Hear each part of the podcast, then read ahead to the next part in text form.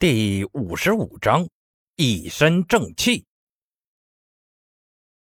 五千块，汪大堂阴阳怪气的道：“你就这么好心？”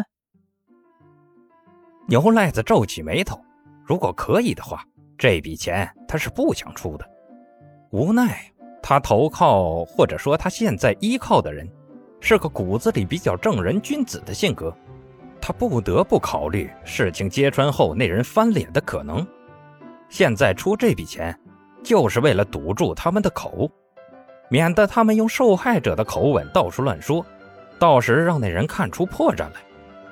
自然，这些话他是不能说出口的，他只能用很是强硬的口吻糊弄过去。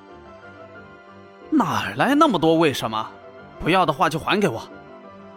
要啊！怎么可能不要呢？汪大堂一把抢过纸包，撕开来，里面洋洋洒洒的一沓钱，让他满意的露出笑脸来。嘿嘿，哎呀，就当老子之前发的善心结果了。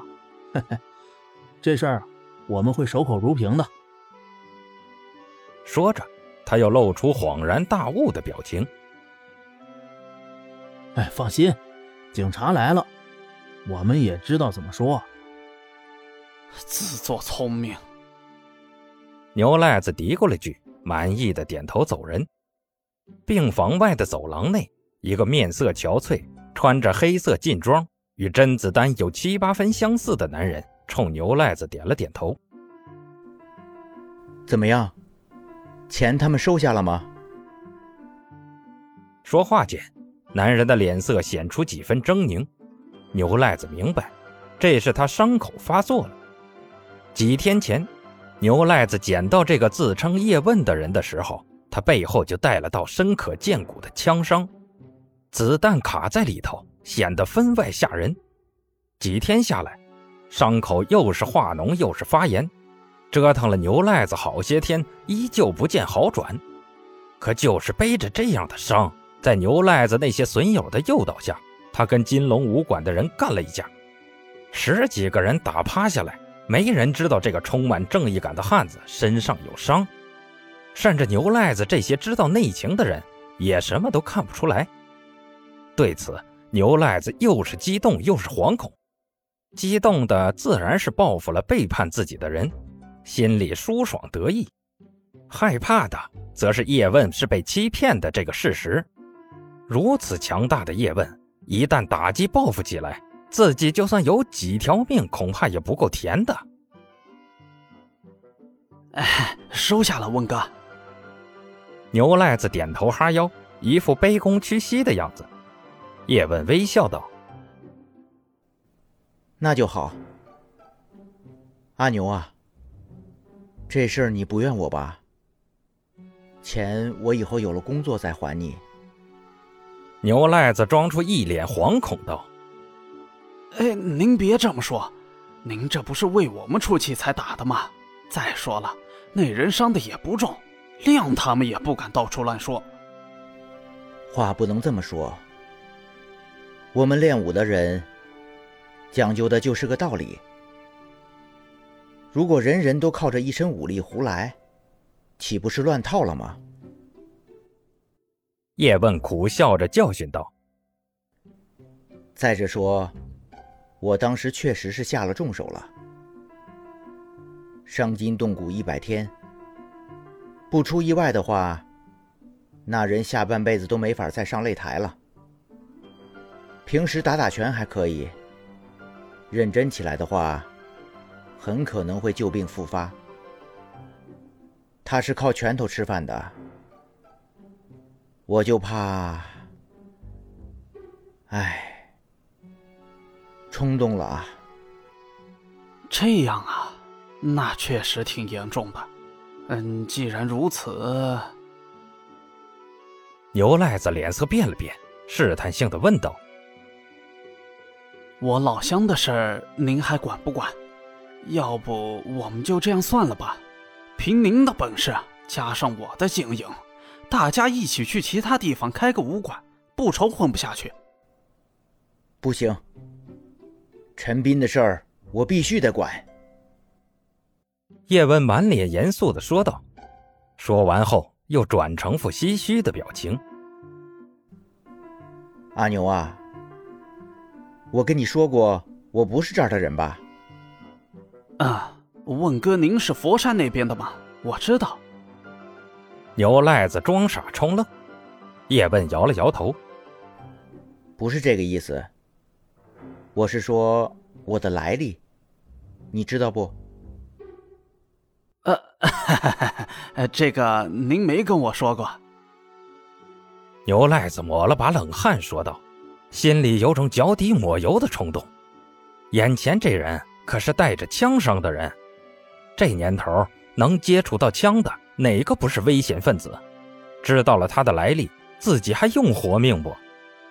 叶问没注意到牛赖子的神情，自顾自的说道：“也是，我没说呢。”因为我自己也不清楚哪边是真的了。记忆里的过去，感觉就像做梦一样，虚幻而又不现实。如果不是脑海里有个声音一直提示着我去盘山武术学院见那个叫陈斌的校长，我甚至可能都清醒不过来。牛赖子扯了扯嘴角。呃，问哥，您认识陈斌？不认识。可让我过来的那个组织，让我去给陈斌学校当老师。叶问叹了口气。我甚至连陈斌长什么样子，是好人还是坏人都不清楚。真的是。说完，他意识到牛赖子的古怪。哎。你怎么了？腿怎么一直在抖啊？没没事，伤口没好，又崩开了。牛赖子笑得跟哭似的。既然这样，问哥，您是去投靠陈斌喽？去是当然要去的，但投不投靠另说。我得摸清那人的品格。要我叶问为虎作伥。我是万万不愿的。叶问说完，看向牛赖子。对了，阿牛，我总觉得你那些朋友不是什么好人。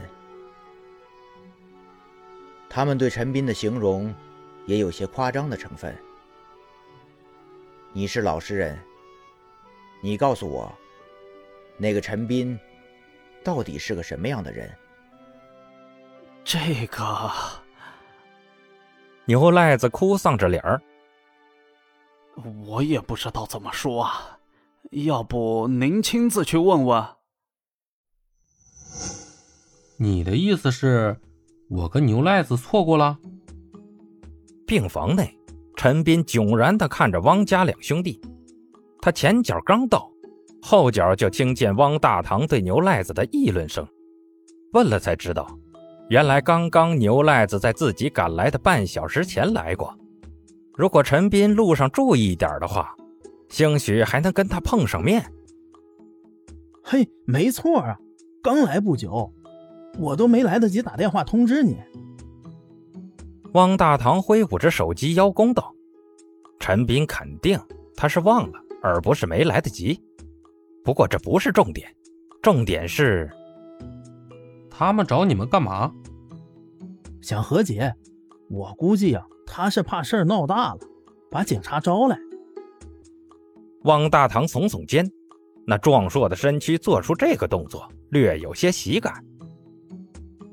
不过我哥却说，这是那个带头大哥讲道义送来的慰问金，真他妈鬼扯！